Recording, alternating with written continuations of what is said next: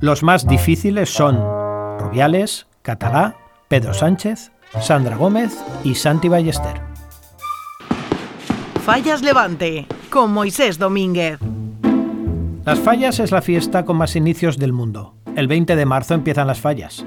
Con las preselecciones empiezan las fallas. Con la elección de la Corte empiezan las fallas. Con la elección de la fallera mayor, con la exaltación.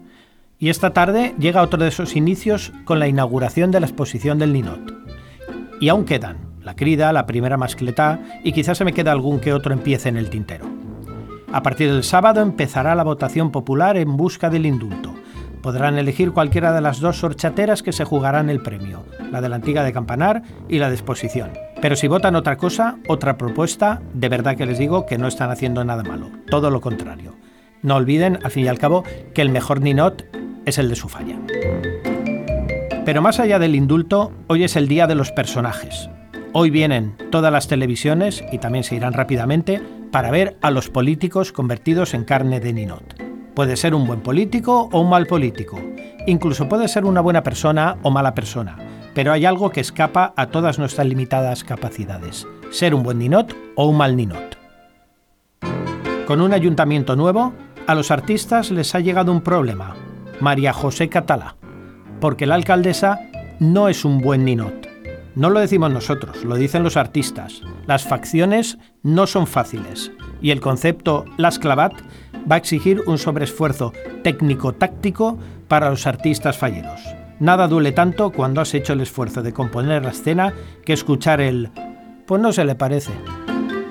Peinados, narices, dentaduras y vestuario componen nuestra marca de la casa en versión Ninot, y hay personajes que se resisten a caer en las garras de la impresora 3D. Va a ser todo un reto porque la crítica local es un argumento lógico y recurrente. Hubo un tiempo en que cada exposición del Ninot casi tenía un apartado exclusivo dedicado a Rita Barberá, el personaje más repetido de la historia de la plástica fallera y en los últimos ocho años, Ribó, Joan Ribó también se ha comportado como un muy buen ninot.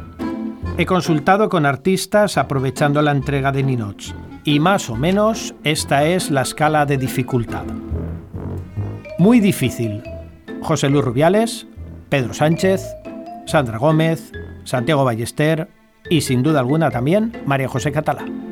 Sin calificar, esperaremos a verlos Carlos Mazón y Vicente Barrera tibios, que parecen fáciles pero no lo son tanto, Isabel Díaz Ayuso y Leticia Ortiz.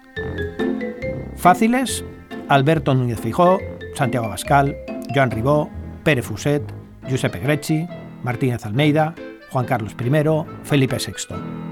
El podio contemporáneo, sin embargo, lo componen Pablo Iglesias, aunque claramente cotiza la baja, Donald Trump, que va y viene, y sin duda alguna el rey del momento, es el del Consejo de la República, Carles Puigdemont. Tengo que decirles que a mí me han sacado alguna vez y ni así me mejoran. Recordar que tenéis hasta el día 14 las infantiles y hasta el día 15 las mayores para acudir y pasar un rato divertido. Es imprescindible que las fallas de 2024 llevan empezando desde hace un año. Opina, que algo queda.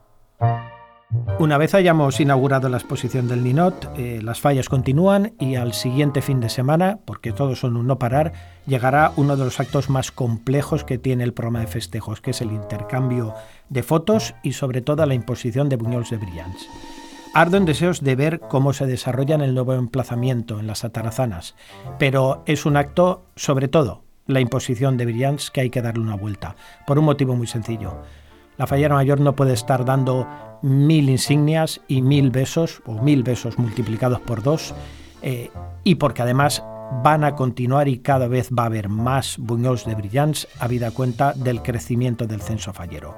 Llega un momento en el que hay que repensárselo un poquito y posiblemente hacer como, como en la entrega de despachos, que la Corte de Honor deje de ser florero y también entregue algo que es un honor para todos, a unos por recibirlo y a otras por entregarlo.